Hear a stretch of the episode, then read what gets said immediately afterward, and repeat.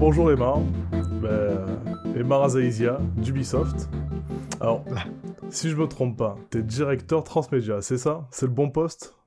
Ouais, c'est le bon poste. En fait, c'est même un peu plus long, euh, histoire d'être vraiment difficile à retenir et de faire des cartes de visite qui se déplient en trois.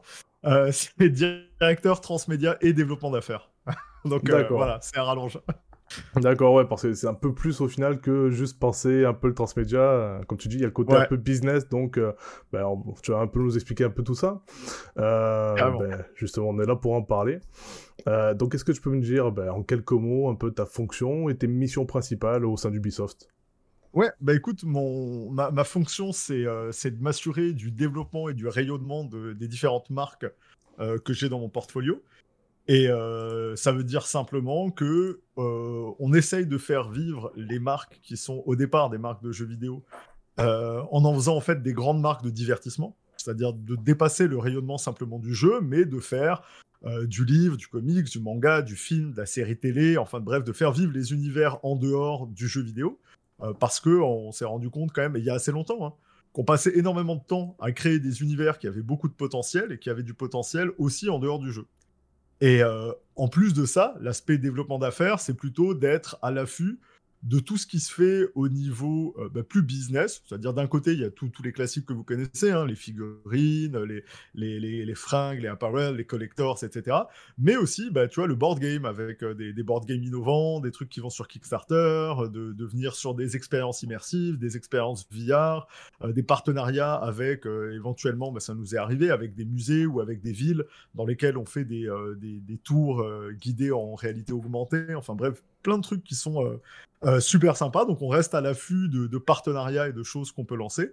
Et effectivement, après, il y a l'aspect bah, plus classique transmédia. On développe des histoires, on se sert de nos histoires sur d'autres médiums. Donc ouais, c'est euh, du coup c'est très large. Surtout quand euh, j'imagine quand au sein d'Ubisoft et que tu as des grosses franchises comme bah, Assassin's Creed, c'est une des plus connues, mais il y en a plein d'autres. Hein. Bon... Far Cry, Watch Dogs, Rainbow Six, enfin bref, on a, ouais, on, a de, on a de quoi faire. Ouais, ouais. Euh, toi, est-ce que euh, ce poste que tu occupes actuellement, est-ce que c'est un mmh. choix de carrière? Est-ce que c'est quelque chose que tu visais ou c'est un peu le hasard de la vie? Qu'est-ce qui t'a amené à, ce poste-là en fait? Absolument pas, c'est littéralement un poste et un département que j'ai créé, donc euh, qui n'existait pas. Donc euh, je peux pas, je peux pas dire que je l'avais anticipé, mais c'est une classique, tu sais, on a tendance à dire que d'ici 10 à 15 ans, quasiment la moitié des postes que les gens vont occuper sont des postes qui n'existaient pas 10 ou 15 ans au, au préalable. Donc en fait, il y a un côté, il euh, faut rester super agile, surtout dans les nouvelles technologies, parce que effectivement, il se crée des, métiers, des spécialisations qui, n'existaient pas auparavant. Donc, faut être euh, curieux, agile. Moi, la manière dont ça s'est passé, elle est un peu différente. Elle est liée à mon parcours et en fait, bref, de façon, de façon rapide, j'ai simplement toujours été à la fois, j'ai toujours eu un cerveau à la fois business et à la fois super créatif. Et en fait, ça m'a amené à faire plein de trucs. J'ai travaillé dans la prod, j'ai travaillé dans la bande dessinée, j'ai travaillé dans plein de trucs le fait d'arriver à Ubisoft, j'étais au marketing, donc euh, tu vois, je, je, je, faisais la promotion des jeux que j'adorais. Et puis finalement, je me suis retrouvé à travailler un peu sur multijoueur, sur, euh, sur, beaucoup plus de prod pure. Et quand on s'est rendu compte qu'avec Assassin, on avait entre les mains un truc qui dépassait le, jeu qui avait du potentiel, ben on s'est mis en fait à travailler là-dessus. Donc euh, on s'est mis à faire justement du live action, de la BD, d'autres trucs. Et comme j'avais déjà travaillé dans ces univers et que j'avais les codes et que j'étais euh, euh, très facilement capable de parler à un directeur artistique, puis à un scriptwriter, puis ensuite à quelqu'un qui, faisait de la, pure BD, j'étais capable de comprendre les différents trucs, ben, j'étais un très bon intervenant pour être au milieu de tout ça. Et on a créé un département de gestion de marque sur Assassin. Et puis au bout de quelques années, bah, en fait, le studio est venu me dire c'est pas normal qu'on ait d'autres franchises assez grosses qui n'ont pas ce rayonnement. Euh, ce serait cool que tu t'en occupes aussi. On aimerait que tu crées, en plus du département sur Assassin, tu crées un département qui s'occupe des autres marques aussi. Et donc c'est comme ça que c'est venu euh, assez naturellement en fait. T'as suivi quel cursus toi à la base euh, Une école de commerce, quelque chose comme ça? Oui, alors ouais, au départ, en fait, et là encore, j'avais tellement le cul entre deux chaises qu'au début, je fais les concours Superfo Game que je réussis. Euh, et en fait, le contact avec Roubaix a fait que non. Fait, euh, il n'y a pas moyen. Euh, et en même temps, je faisais un calcul assez, assez mauvais. Hein. J'étais vraiment, j'étais vraiment naze où je me dis, ouais, mais ils sortent une trentaine de designers par an de l'école. en réalité, en France, je regardais à l'époque les annonces de la Ouais. Il y a jamais, d'ici à ce que j'arrive sur le marché du travail, il y aura au moins tant de cohortes qui seront sorties. Ça veut dire que il y aura une centaine de designers sur le marché de l'emploi. Il y a même pas 10 postes qui sont ouverts. Est-ce que je vais vraiment trouver? Je suis sûr que par le marketing, si je me détache, je vais réussir plus facilement à venir en étant machin et tout. Donc en fait, j'étais comme vrillé sur la France et persuadé que j'allais pas déménager. Donc euh, je te dis ça aujourd'hui, je suis à 6000 km au Canada, autant dire euh, erreur majeure d'appréciation de ma part. Calcul pas super pertinent. Donc en conseil aux gens, euh, vous bloquez pas ni sur un pays ni sur une région. Il y a des chances que si tu travailles dans le jeu ou dans le divertissement ou dans le ciné, euh, les chances que tu bouges beaucoup à l'étranger, elles sont quand même, euh, elles sont quand même assez grosses, quoi. Donc, euh, oui, en fait, j'ai terminé par une sub de co et j'ai un master en marketing et management, en fait. Hmm. Mais du coup, si je comprends bien, tu as toujours eu le secteur du jeu vidéo dans le viseur, quoi. C'était ton objectif. Écoute, bon, ouais, le jeu vidéo, je l'ai toujours dans, en objectif, mais en fait, c'était jeu vidéo ou divertissement être large. Et c'est ça qui est assez drôle parce que mon hmm. poste aujourd'hui, c'est un peu ça. C'était que j'ai commencé dans la bande dessinée. Et euh, pour moi, en fait, j'ai toujours eu ce côté où je, regardais les gens autour de moi, euh, et particulièrement en école de commerce ou autre, et je disais, les mecs, ils ont des vies de merde, en fait. C'est des vies misérables, où ils se font chier pour des consultants ou des trucs, mais à 40, 50 heures semaine, avec des vies de merde, en priant pour le week-end. Et vendredi soir, c'est ça y est, euh, on sort, on s'éclate. Samedi, c'est la folie. Dimanche, on pleure déjà que lundi arrive. Et voilà, toute ta vie, rince répète pour tes week-end et tes semaines de congé. Je fais, mais hors de question que je passe une vie à me lever tous les matins en pleurant ma mère, quoi. Je, c'est pas possible. Moi, il faut que je me lève le matin et que je sois allumé par ce que je fais. J'ai envie de faire des trucs cool. J'ai envie, et, donc, j'ai toujours visé des secteurs qui me plaisaient, dans lesquels j'étais sûr que j'allais rencontrer des gens intéressants, j'allais travailler sur des trucs qui me plairaient. Donc, euh, j'ai jamais une journée de ma vie, tu sais, bossé en désolé pour les gars, hein. assurance, banque ou autre, c'est pas mon délire quoi. Euh, c'est pas que ma formation me permet pas de le faire, hein. c'est que c'est juste, ça m'intéresse pas. Et donc j'ai toujours été BD, jeux vidéo, euh, ciné, audio, toujours ce genre de trucs. il faut que, ce, faut que ce soit quelque chose qui te stimule au quotidien. Quoi. Si, euh, j'ai, ah, j'ai la même appréhension. Hein. Moi, je suis parti sur un boulot de, bah, de graphiste, de designer, un, côté créatif du coup, justement pour, pour ça. Quoi, C'est pour les mêmes choses, c'est moins redondant. Quoi. Donc, je comprends tout à fait. Quoi. Ben, par rapport à ton poste, pour revenir du coup sur ton poste actuel, euh, c'est quoi les avantages et les inconvénients de, ton poste? Ah écoute, c'est ouais, c'est pas évident de lister en avantage, mais euh, disons que déjà je suis content de, de, de la boîte dans laquelle je travaille. Je suis content d'être à Ubisoft. Euh, je te dis qu'il y a 15 ans, avec euh, mon blaze, euh, une tête d'arabe, tu cherches un taf en France, c'est chaud. Hein. Je te dis tout de suite, c'est, c'est, ça se bousculait pas. quoi. Les refus, j'en ai essuyé, mais une pelletée. Et c'est assez drôle. Ubisoft, eux, m'ont donné ma chance, m'ont permis de venir m'installer ici et tout. Et depuis, effectivement, la dynamique, elle a complètement changé. Non seulement j'ai pris de l'expérience, je suis un peu plus connu dans le milieu, euh, le bilan, c'est que j'ai des chasseurs de tête qui déboulent à la chaîne, là où en France, je devais envoyer 100 euh, CV pour avoir 5 euh, refus et 95 pas de réponse. Tu vois. donc c'était, c'est, ça a quand même, ça a quand même énormément changé. Et Ubi, c'est aussi une boîte qui correspondait à ma façon de, penser ici à Montréal, qui était de, moi j'ai toujours été orienté, je veux livrer des trucs, je veux faire des choses. Et je suis pas du genre à dire, ah, mais c'est pas dans ma fiche de poste, ah mais ça rentre pas dans mon, tu sais il faut que ça soit fait, personne sait le faire, putain, donnez-moi le truc, je le fais, c'est bon, ça va aller. C'est le projet avant tout, quoi. Et du coup, ça, ça, ça a fait que, ben voilà, j'ai gagné de la confiance et puis on, m'a permis de faire des choses comme j'avais envie de le faire, ce qui est déjà en avantage un luxe de ouf. Je veux dire, euh, premier avantage, j'ai beau être dans une grande compagnie, j'ai créé mon poste et mon département. Donc, euh, je mm. dirige mon département avec les personnes avec qui j'ai envie de travailler, quand j'ai envie de travailler avec eux. Euh, je bosse sur des, sur des marques euh, absolument hallucinantes et des projets euh, complètement démentiels. Tu sais, je, je, je, me retrouvais à faire des, des tapis rouges avec Cotillard et Fassbender. C'était pas prévu à la base quand j'ai signé dans le jeu vidéo. quoi. J'ai rencontré, tu sais, j'ai tapé la discute avec Jérémy Iron, c'est son petit chien qui me parlait de ses soupes de la veille. C'est assez improbable. j'ai rencontré la première année où j'ai signé, je me suis retrouvé à rencontrer Pelé qui a signé un qui a signé en fait le plâtre d'un pote qui s'était niqué le pied justement en jouant au foot à l'E3. J'ai rencontré Spielberg, James Cameron, John Lando. Tu sais, Donc, euh, quand tu es dans le kiff de ça, c'est pas mal cool. Euh, donc, en avantage, il y, a vraiment ce, truc-là. Tu travailles avec des Todd McFarlane, avec des gens mais absolument allumés, avec des, des, auteurs de comics que j'adore, avec des, des, écrivains que j'adore. Donc, c'est ça, c'est une chance inouïe.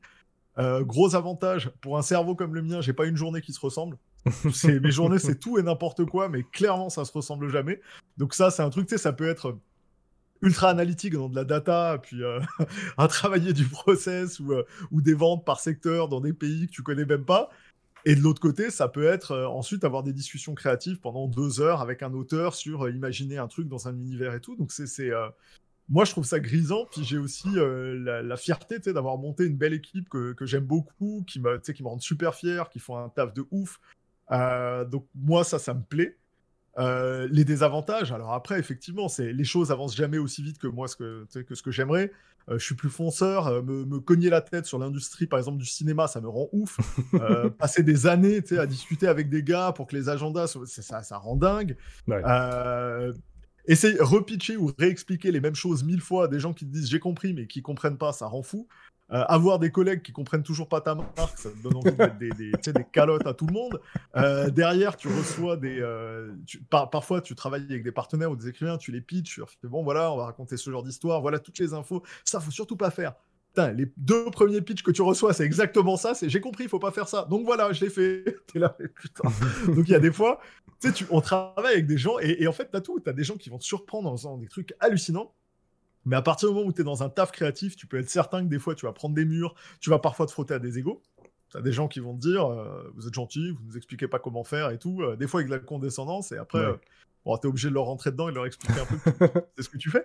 Mais donc, ouais, il y, a, évidemment des trucs qui sont difficiles. Il peut y avoir des pointes de stress assez intenses parce qu'il y a des pointes de taf assez intenses. En fait, les, les, partenaires se synchronisent pas, mais les périodes dans lesquelles euh, les sorties ciné, les sorties de livres, les sorties de jeux se bousculent, tu sais, c'est toujours les mêmes. Donc, nous, on se retrouve en général avant la fin de l'année. Octobre-novembre, on est au taquet. On sort nos jeux, c'est le back to school, donc le retour à l'école. Donc euh, les manuels scolaires, les machins, les goodies, les livres, la rentrée littéraire, les gros blockbusters d'hiver qu'il y a. Euh, là, j'ai des cernes, sa mère, je suis mort, moi. je suis prêt pour les vacances parce qu'ils m'ont rincé les derniers mois. Donc après, on a un janvier plus cool. Donc, tu sais, il faut aussi s'habituer à. de temps en temps, tu as des périodes plus creuses et là, faut en profiter pour vraiment planifier, tout poser. Et mmh. après, tu as des périodes où ça, ça, monte intense et c'est pas, pas de ta faute, c'est pas de la faute des, des, des, partenaires, c'est inhérent euh, au calendrier, quoi. Bah ouais, ouais. Euh, est-ce que tu saurais nous me lister des savoir-être et des savoir-faire qu'il faut développer pour, euh, pour ta fonction Ah ouais, alors savoir-être garanti, faut être curieux, euh, faut être passionné. C'est pas un... tu, peux pas travailler dans les métiers du divertissement, et là je les mets à large, hein, pour les gens qui travaillent ou dans le transmédia, ou dans le ciné, ou dans la BD, ou dans le, publishing en général, ou dans, la, dans le board game, peu importe. Euh, faut, faut, être passionné, quoi. Faut, faut être allumé, faut être intéressé par ce que tu fais parce que ce sont des métiers qui changent très vite. Les technos euh, évoluent très vite, les façons de raconter les histoires évoluent très vite, ce qui est tendance change très rapidement. Donc si de manière naturelle, t'es pas passionné par ça, tu ne lis pas toi-même, tu ne t'intéresses pas toi-même, tu vas vite être dépassé, ça va devenir une contrainte de devoir te tenir à jour, de devoir comprendre ce qui se passe, de, devoir, de voir ce que les gens aiment. Donc euh, le premier truc, c'est vraiment ça, c'est euh, être effectivement toujours curieux. Euh, c'est dans les savoirs, dans les savoir-être, il y en a un qui est, je, je, le martèle à tous les gens qui nous rejoignent tout le temps.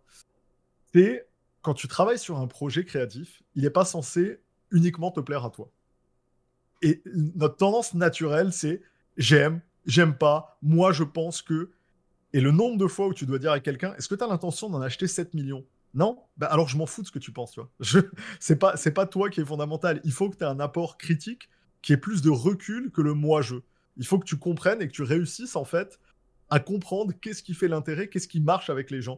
Tu sais, on entend, on en discutait, on entend souvent des gens dire Ah, telle marque c'est nul, telle marque c'est de la merde. Et puis après, t'entends 15 millions de ventes, 15 millions de nouveaux cette année, gros carton, plus gros carton du jeu vidéo. Après, t'entends pendant 10 ans que Call of c'est nul, et ensuite tu vois que Sony est prêt à tuer vos mères s'ils ont pas Call of. Et là d'un coup tu dis, mais c'est bizarre, je croyais c'était nul. Et tout le monde d'un coup flippe et fait, c'est vrai que ça pèse.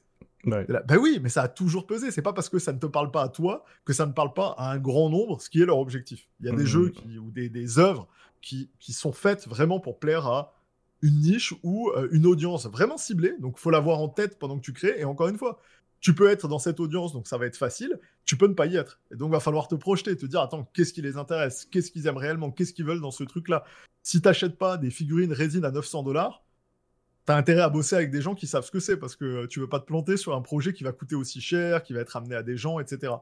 Donc, c'est, euh, ouais, ce côté passionné, c'est super important. Après, dans les, dans les skills, dans le skill set, euh, c'est clair que euh, maîtriser euh, une à plusieurs langues, c'est indispensable. Et quand je dis maîtriser, c'est t'écris français correctement, tu parles bien, tu as lu plein de livres, tu peux avoir un background littéraire, ça peut clairement aider. Tu parles à minima anglais parfaitement, et plus de langues, c'est encore mieux. J'ai peu de personnes qui, soient, qui sont seulement bilingues dans mon équipe. Hein. On parle tous vraiment plusieurs langues.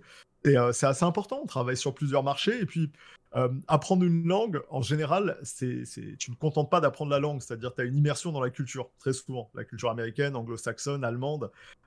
et du coup, tu as une manière de penser qui est aussi très différente. Tu as une façon d'appréhender les choses à force de regarder, de t'intéresser à eux, à leur culture, leur art, leur ciné. Tu comprends très bien qu'il y a des choses qui leur plaisent, qui marchent pas ailleurs. Et, euh, c'est assez important d'être capable de les intégrer pour échanger avec les autres. Donc, euh, grosse culture générale, super important. Euh... et c'est pas seulement pop culture. Souvent, les gens arrivent en disant je, suis un fou de jeux vidéo. C'est super. C'est même une base. Mais si tu as envie de travailler dans le développement d'une franchise, tu as plutôt intérêt à connaître un petit peu non seulement les Marvel de ce monde, les Disney de ce monde, mais tes classiques.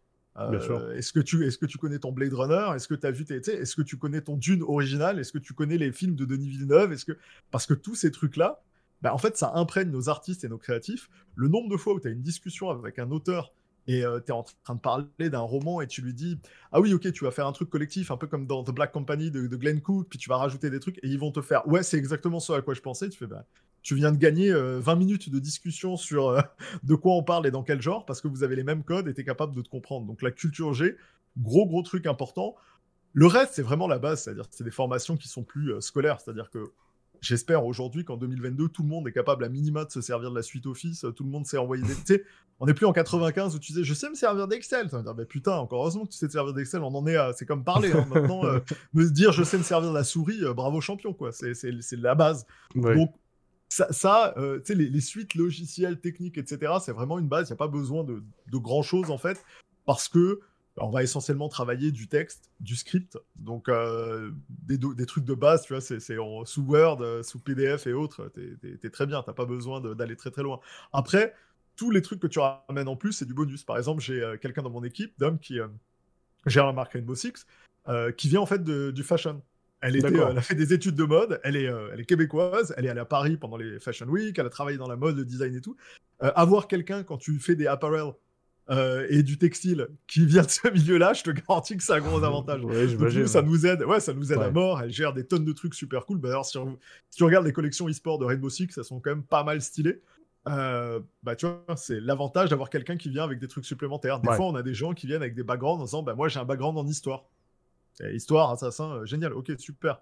Donc on est, on est capable, en fait, ce qui est cool avec le, le jeu et le divertissement, c'est qu'on est capable de valoriser les savoirs qui ont l'air connexe ou pas nécessairement important forcément pour les gens dans, un métier plus traditionnel, euh, dans, un secteur tertiaire, bah chez nous, c'est super important. Donc, euh, on, est capable de tout valoriser. Et là, y a, la liste, elle est euh, infinie. alors, tout à l'heure, on a vu, hein, tu nous as expliqué que ton, ton boulot, il est super varié. Donc, j'imagine qu'une journée, d'une journée à une autre, c'est pas du tout le même programme. Mais je vais quand même te poser la question. Est-ce que tu peux me décrire une journée type dans ton poste? au-delà de je bois mon café le matin et j'ouvre mes mails, après c'est. Obligé. Euh, Obligé. Et ça, ça c'est la base tous les matins. J'ai le seum, café, euh, patate. Mais, euh, mais en général, écoute, moi là, alors j'ai essayé de faire un truc global. La journée type, je me lève à 5h30. ouais, Donc je me lève à... Eh je, me lève à 5h30 et là je commence, je descends, je commence à regarder mes mails, je prépare les déjeuners, les petits déjeuners de mes enfants. Je suis papa euh, célibataire avec deux enfants, donc du coup euh, j'ai ça à gérer, ça prend pas mal de temps et c'est la priorité, hein, c'est avant. Ouais.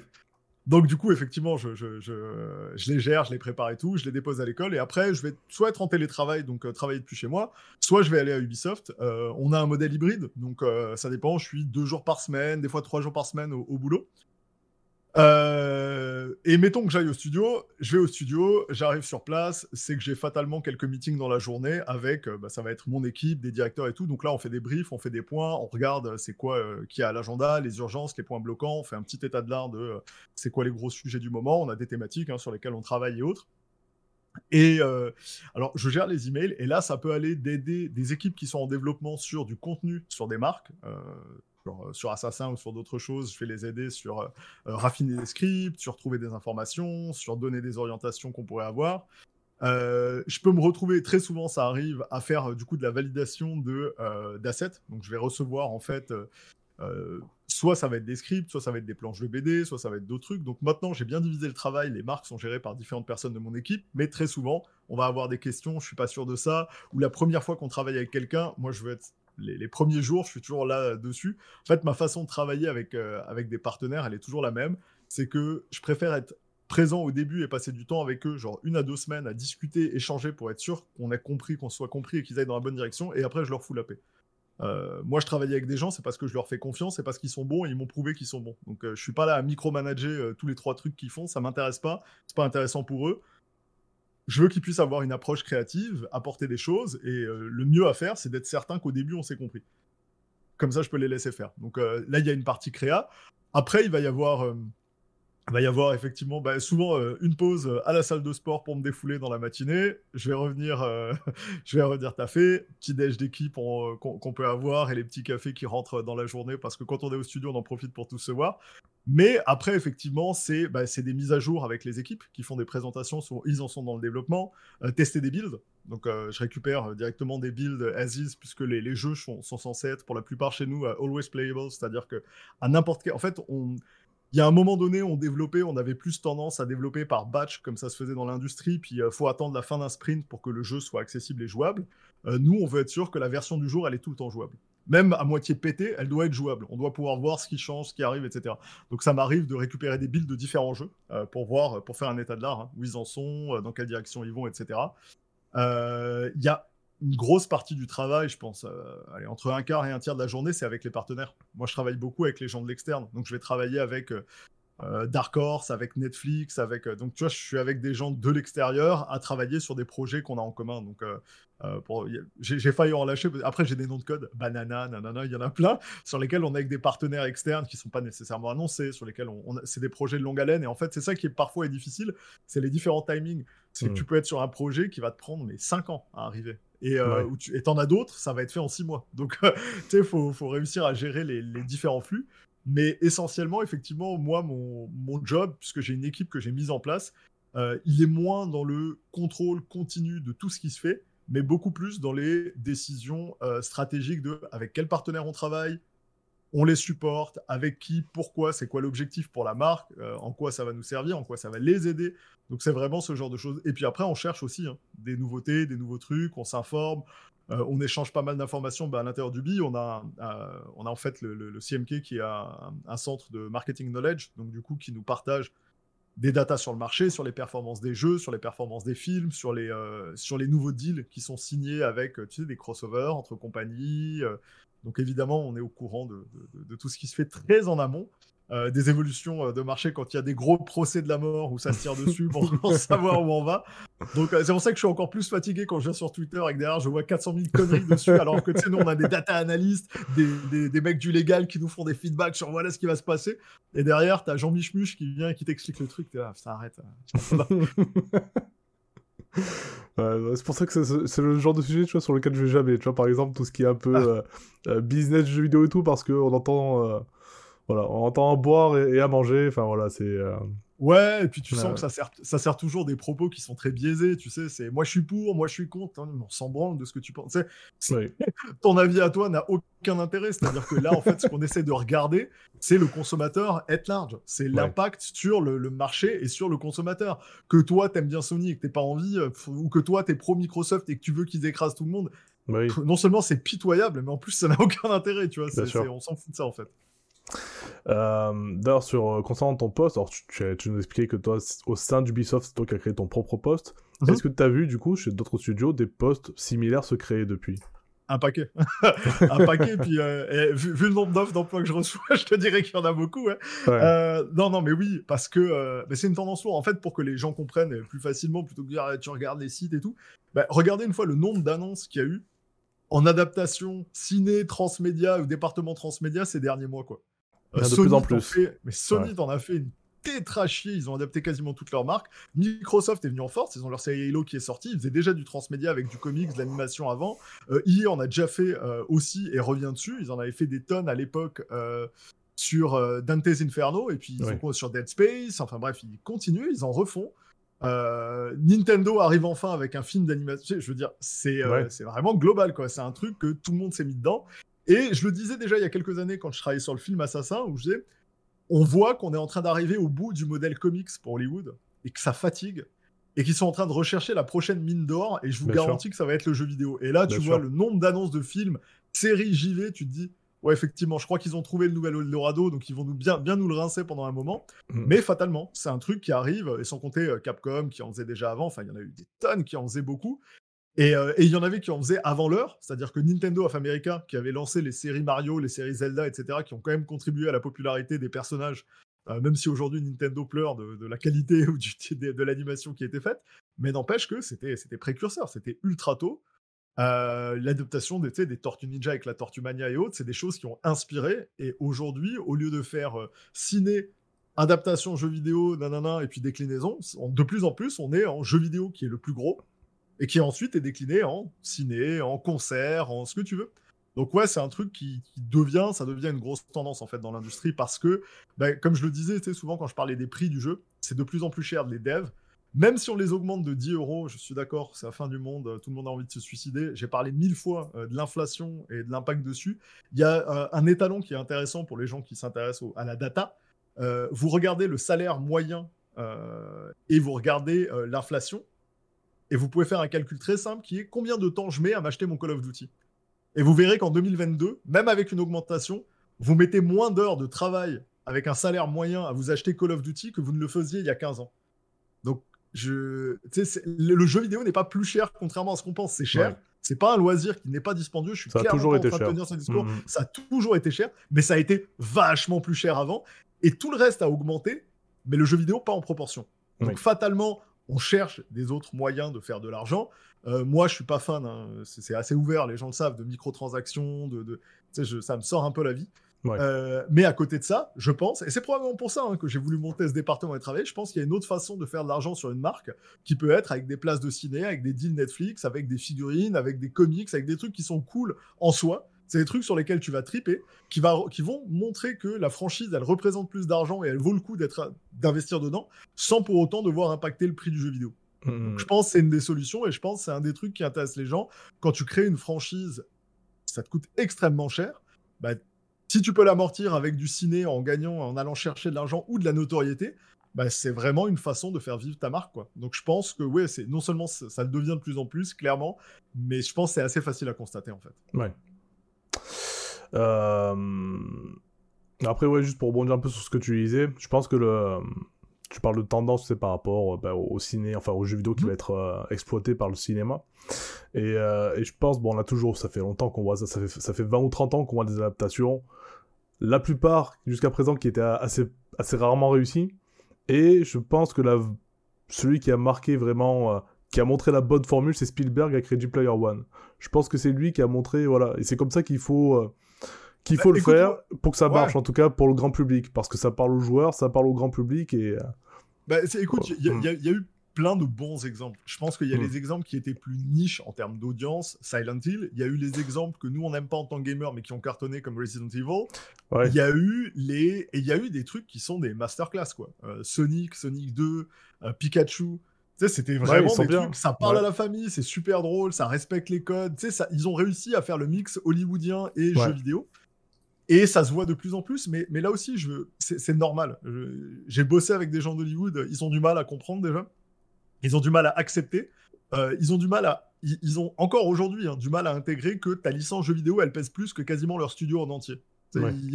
pour eux, t'es toujours de la merde, que euh, c'est une sous-adaptation de eux, ils font le film, toi, tu feras le jeu. Donc, il y en a beaucoup qui ont du mal, mais bah, l'ancienne garde d'Hollywood a changé. Hollywood a changé avec les rachats, les fusions. Et de plus en plus, on a des gens qui sont sensibles à ça, mais c'est la même chose pour le comics. Les gens parlent des adaptations comics comme si ça avait commencé avec Iron Man. Ah, euh, Tu sais, euh, il y a bien longtemps avant, on avait des, adaptations euh, assez merdiques en série télé et pas terribles au cinéma du tout. Bien sûr. Jusqu'à, et je le maintiens, hein, le, meilleur super-héros black de la Terre, Blade, qui, quand il est arrivé, il a tout posé. Le film, il a coûté rien du tout. Il a un opening. Tous ceux qui l'ont vu sont encore traumatisés il tient la route aujourd'hui de ouf comme film. Si en plus t'es amateur de l'univers de Vampire the Masquerade et du RPG, c'est littéralement le RPG en, film, ça défonce. Et euh, ça a ouvert la voie, et puis ça a mis du temps avant de trouver une formule, même pour Maval. Et maintenant, on en voit probablement les, les, les, euh, les limites, parce que maintenant, on est en mode, enfin, je sais pas ce qu'ils ont Disney, mais en mode tableur Excel. Je peux tes trucs à la chaîne et ça, ça a plus d'intérêt. Mais, en tout cas, ils ont compris les formules. les films de super-héros, at large ose des choses très différentes. Tu peux avoir maintenant des jokers, tu peux avoir des, des trucs qu'on n'attendait pas nécessairement euh, en termes de registre, qu'on avait dans le comics hein, depuis des années, mais qui arrivent sur l'écran en disant tiens, on peut porter un autre message, on va faire un film qui va pas être un gros film d'action, ça va pas, c'est pas le propos en fait. Donc je trouve ça rassurant et intéressant, et j'espère bah, que le jeu vidéo, et je pense que c'est le cas, il va avoir aussi sa maturité. Il va grandir, il va être amené. On a eu des bonnes adaptations animées, des Castlevania, d'autres trucs il n'y a pas de raison que euh, ça continue pas dans le bon sens. quoi. Donc là, moi, je suis assez favorable. On aura de tout. Hein. On va avoir du nanar, de la série B, mais c'est le cas dans nos jeux. Hein. Oui, on a des scénars qui sont série B, on a des scénars qui sont plus poussés. On a, tu vois, j'attends plus un Last of Us sur le plan émotionnel et scénaristique qu'un Uncharted. Et chacun livre, à mon avis, c'est son truc. Uncharted livre son truc, et je suis persuadé que Last of Us, dans un autre genre, réussira aussi. Et puis c'est exactement ce qu'il faut, de la diversité, de la variété de tons. Donc, euh, ouais. Euh, quel conseil donnerais-tu à quelqu'un qui veut faire le même métier que toi? Ah ouais, c'est alors il y, a le côté difficile parce qu'à chaque fois qu'on rencontre euh, ou que je travaille avec des experts, on dit ah faudrait te cloner, il en faudrait plein et tout, et, et c'est c'est pas évident euh, quand tu as un, CV chaotique comme le mien avec plein d'influence, avec de la créa, du business et de dire aux gens bah, soyez tout en même temps, couteau suisse, c'est génial.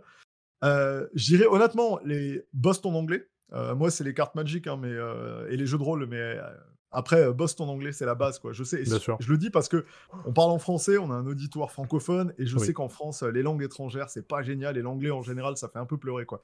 Mais faut vraiment, vraiment, vraiment s'y mettre parce que c'est pas seulement c'est la langue des affaires, c'est que c'est la langue du jeu vidéo, c'est la langue du JV, c'est la langue dans laquelle on bosse, on échange, on travaille. Donc c'est déjà un frein monumental si t'as pas ça. T'as pas ça, oublie, aucune boîte va te considérer. Si t'as un niveau d'anglais excellent, maintenant on va pouvoir commencer à regarder le reste. Ensuite, on est dans le jeu vidéo, ce qui veut dire que on est quand même vachement moins regardant à être coopté, à avoir des relations, à avoir papa qui a payé l'école, à avoir nanana. C'est pas du tout comme ça que ça marche. C'est vraiment une question de compétence et de volonté. Euh, parce que bah, on peut te donner ta chance plus facilement, euh, tu peux aussi dégager plus facilement. C'est des métiers qui sont, euh, qui sont beaucoup plus rares.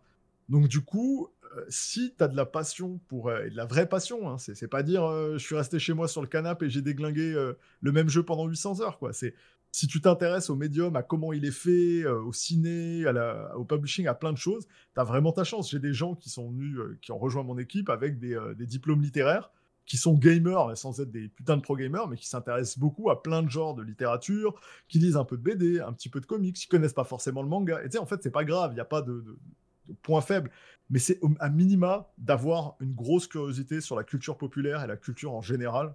Ça, c'est euh, fondamental. Donc, en fait, n'importe quel type d'études universitaires, quasiment, bah, ça passe, en fait.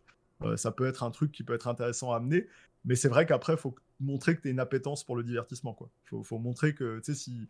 C'est les fameuses questions à la con, hein, mais euh, quand je te demande c'est quoi le dernier livre que tu as lu, c'est quoi le dernier comics que tu as lu, et c'est quoi le dernier film que tu es allé voir au ciné, t'as intérêt à pas me répondre à un truc à côté, quoi. Si tu me dis euh, c'était euh, La Belle et la Bête en 92, c'est fini. Hein. Euh, ah, moi j'avais la Nintendo avec le Mario. fin du game. Faut être un petit peu plus connecté que ça. je te demande pas de dire j'ai une PS5 et j'ai retourné tous les jeux. Mais être capable de citer un jeu un peu récent auquel tu as joué, c'est pas mal. Hein. Si tu veux être crédible, contrairement à d'autres métiers où tu sais, le hobby, limite les mecs les rayent sur le CV. Ça veut dire, bah, nous, on regarde en premier. Hein, c'est, si, tu, si tu me dis, j'aime beaucoup lire, et je te demande, c'est quoi le dernier truc que tu as lu, et c'était un livre quand tu étais au collège parce qu'on t'a forcé euh, en quatrième B, ça compte pas. c'est, pas ça. Mais après, n'importe quoi. Hein, tu lis de la BD, tu lis du manga, je m'en fous. Hein, c'est... Moi, pour moi, c'est très bien. Tu es passionné, tu, tu t'aimes tes trucs, c'est cool. Hum, hum. Si tu avais un logiciel ou un, ou un outil, peu importe lequel, qui était hyper utile au, quotidien, je demande, bah, en retenir qu'un, on va dire, ce serait lequel? Honnêtement, ce serait. Euh, alors, ça va être con, hein, mais ce serait Wikipédia. D'accord. S'il y a un outil qui nous sert 400 fois par jour, c'est euh, une encyclopédie. Après, évidemment, on pousse encore plus. Hein. On va voir dans les biographies, on cherche des spécialistes. Mais je veux dire, je travaille soit dans des domaines euh, historiques, donc j'ai fatalement besoin de me renseigner, euh, et, au-delà de ça, c'est-à-dire qu'au-delà de tiens, il y a une période historique, c'est plein de questions, mais cons qu'on se pose. quand on design un jeu, Valhalla, il y avait un exemple qui donnait qui était super rigolo, où les mecs ont demandé à des équipes de recherche à quoi ça ressemble une serrure. On veut ouvrir des portes et crocheter des serrures, ça ressemble quoi Une serrure en Angleterre à ce moment? Et tu sais, personne se pose ce genre de questions, nous on les pose. c'est quoi le quotidien? Comment on se divertit à l'époque? Qu'est-ce qu'on fait comme genre de truc? Donc ça, c'est des questions qui se posent. Mais si tu vas sur un Far Cry ou d'autres trucs, c'est pareil. c'est quoi les techniques de guérilla urbaine? C'est quoi une arme improvisée? Quel genre de truc on est capable de fabriquer? Donc on se retrouve à checker des guides de survie et des trucs complètement, euh, complètement ouf. Euh, et, c'est souvent des, choses qui arrivent, tu sais, c'est assez régulier, quoi. Et nos partenaires nous posent aussi ce genre de questions. Des fois, tu es avec un partenaire en train de bosser un design et ils viennent et te disent, moi, j'aimerais faire ce genre de perso dans tel genre d'environnement. Est-ce que vous pensez que ça fait du sens? Puis, euh, bah, du coup, nous, on vérifie. Et des fois, c'est des trucs cons. Hein. C'est, ah non, mais là, dans le décor, en fait, à l'arrière, dans le background, on voit qu'il euh, y a la flèche dans, sur telle église, mais en réalité, elle n'y était pas. Donc, ce serait mieux de pas la mettre. Ou dans le jeu, on avait fait exprès de la mettre. Donc, je sais que c'est historiquement non, mais tu devrais la mettre aussi. Ouais. Donc ouais, c'est vraiment de la recherche, c'est donc du Wikipédia. Ce que tu parles sur la recherche, moi ça me fait penser à une anecdote. Il y a quelques, années, j'étais allé à Venise euh, avec euh, ma compagne et, une cousine et son mec. Son mec qui est aussi gamer et euh, très fan de, Assassin's Creed, hein, comme moi d'ailleurs. Et en fait, tout le long, pendant les deux trois jours qu'on a passé à Venise, nous on pétait un plomb en marchant dans les rues. on se croyait dans le jeu. ah oui, ça. Putain, tu te souviens quand, quand Ezio il fait ça? Ah ouais, putain, c'était ici. Enfin, Et on a gonflé nos nanas avec ça, quoi. bah, ça prouve que le boulot était bien fait. Hein. Ouais, c'est ça. Et, putain, non, c'était. Bah, c'est là, là où je te rends compte voilà, du boulot, tu vois. Quand, quand t'es dans le jeu, tu vois, c'est vrai qu'il est bien fait quand tu vas à Venise et que tu vois Venise et que tu as l'impression d'être dans le jeu, tu fais ah non putain, tu vois le palais des doges et tout, je fais non, euh, quand même c'est chaud ce qu'ils ont fait quoi. ouais ouais. Et puis après il y, a des anecdotes, par exemple le Rialto, au moment hmm. où on fait le, Rialto, euh, il est détruit, il a été détruit par un feu, il a été hmm. reconstruit et il n'était pas donc c'était pas encore le Rialto en pierre. Donc du coup, bah, on a fait un Rialto en bois en fait, euh, en, lui donnant un peu la forme du truc. Puis les, gens avaient trouvé ça assez cool que voilà, on projette le futur du bâtiment, mais euh, en sachant pertinemment que c'est pas celui-là le, final. Mais ah, il y a du taf, hein, c'est sympa. Et du coup, ça fait des métiers bizarres. Euh, ça donne des métiers bizarres. Et bah écoute, je, vais te, laisser avec la dernière question. alors là, je vais lancer un pavé dans la mare. Mais on est dans une période de notre société dans laquelle on, est, on, a, on commence à penser vraiment à l'écologie, l'économie d'énergie, ce genre de choses. Mmh. Le secteur du jeu vidéo bah, c'est un secteur qui est quand même très consommateur d'énergie euh, et de technologie du coup. Euh, comment tu vois l'avenir du secteur? Quelle est ta vision à toi sur le long terme? Comment ça va évoluer? Bah écoute, la, classique, elle est très souvent que quand on est en train d'innover, on se met pas vraiment de barrière. On essaye d'être euh, éco-responsable et éco-sensible. On a des chartes, on fait attention à plein de choses. Donc ça passe par les trucs basiques mais la manière d'organiser le, travail, euh, les coupures d'énergie, les trucs automatiques au boulot, le recyclage qui est super intense, ça, c'est des trucs qu'on fait de manière classique. Ça n'empêche pas que euh, ça consomme une énergie assez dingue. Donc, euh, ce qu'on essaye de faire, c'est travailler avec des, à la fois des data centers qui sont éco-responsables en termes d'énergie. On a la chance, nous, d'avoir notamment des, centres au Canada qui veut dire que le rafraîchissement peut se faire, le rafraîchissement thermique peut se faire de manière naturelle. ils sont très excentrés, mais dans des endroits très froids. Qui veut dire qu'avec une ventilation naturelle, on arrive à refroidir sans avoir besoin de surcoût d'énergie et tout. Donc on fait des choses pour réduire euh, l'impact carbone. Euh, je pense qu'il y a une, phase qui va passer avec la législation. on voit en, Europe avec euh, la future interdiction des télé 8K parce que justement trop consommatrices énergivores pour le contenu qui sera produit, donc ils vont clairement les interdire. Donc on, il va y avoir des barrières technologiques qui vont en fait aider à encadrer le tout pour être sûr que ça déborde pas. Alors je sais après en plus que ça fait pleurer les gens quand euh, je dis bah, abandon du, physique. Mais l'abandon du physique se fait aussi au profit du, digital de plus en plus pour laisser moins d'empreintes plastiques. Ça ne veut pas dire que c'est une solution euh, parfaite, hein, parce que le transport de data et de données, lui, euh, consomme et pollue énormément. Donc là aussi, il va falloir trouver des, façons de faire. il y en a, il y en a quelques, bah, il y en a plusieurs en fait qui se déploient. Il y en a qui sont notamment par la, la proximité des data centers et leur multiplication pour les avoir plus proches de chez toi et éviter des, transports de data trop longs. Euh, il y a la couverture satellite qui offre des nouvelles options et qui commence à fonctionner euh, de manière assez pérenne et stable pour, euh, pour le transfert de data. Donc il va y avoir des choses, mais c'est vrai que quand tu vois quand tu vois que l'industrie, et c'est pas que l'industrie, l'industrie répond à une demande, et quand tu vois que les joueurs sont de plus en plus friands de je veux du ray tracing parce qu'on leur a dit ray tracing c'est le truc, donc euh, tous les cons aujourd'hui te disent que s'il n'y a pas de ray tracing dans un jeu, non seulement il est pas beau, mais il est pas digne d'intérêt, ce qui te rend ouf. Hein. Le truc, ça veut absolument rien dire quoi. C'est si la gestion de la lumière n'est pas faite automatiquement par un logiciel, c'est que c'est nul. Ah, la première nouvelle. Euh, donc du coup, ça, ça, rend complètement dingue, mais tu te retrouves avec des cartes qui ont la consommation euh, putain d'un petit pays d'Afrique centrale, ça fait juste peur les GPU. Euh, elles sont, elles sont épaisses comme ça, avec 45 sorties euh, euh, power, t'es là, mais les mecs sont fous. Et d'un côté, tu vois, t'as as les mêmes qui vont te critiquer la Switch en te disant Ouais, mais c'est pas assez puissant. On va dire Oui, mais il y a, y, a, y a, aussi un équilibre. Il y a un équilibre entre une console puissante et de l'écologie. Le modèle de la Switch, avec le fait qu'ils utilisent des, des, des, processeurs en fait mobiles qui sont moins énergivores, euh, c'est aussi un truc à regarder. À un moment donné, il va falloir arrêter aussi la course à l'armement et essayer d'avoir la plus grosse console avec le truc le plus puissant. Parce que déjà, nos consoles deviennent de plus en plus moches et grosses. Euh, ça commence à devenir triste. Euh, je regrette les petites GameCube, les Wii et les trucs tout slick. Hein. Là, on a des, des, méga trucs dans le salon. Et, oui, effectivement, mais, mais ce sera pas rapide. Hein. Ça, ça, va prendre, franchement, ça va prendre des années avant qu'on commence déjà à calmer le jeu et après à trouver d'autres façons de faire un peu plus clean euh, après, il y a aussi des engagements qui des fois sont intéressants. Hein. Pourquoi pas euh, contraindre les entreprises justement qui utilisent la data à euh, utiliser une certaine partie de leurs ressources pour bah, tu vas replanter des arbres, tu vas avoir des initiatives vertes pour essayer de compenser en fait à minima ton empreinte carbone et ça c'est déjà pas mal aussi quoi. Mais moi je crois souvent aux législateurs et à la contrainte. Hein. Je sais que quand tu laisses les gens faire ce qu'ils veulent, j'ai un côté plus templier qu'assassin. Hein.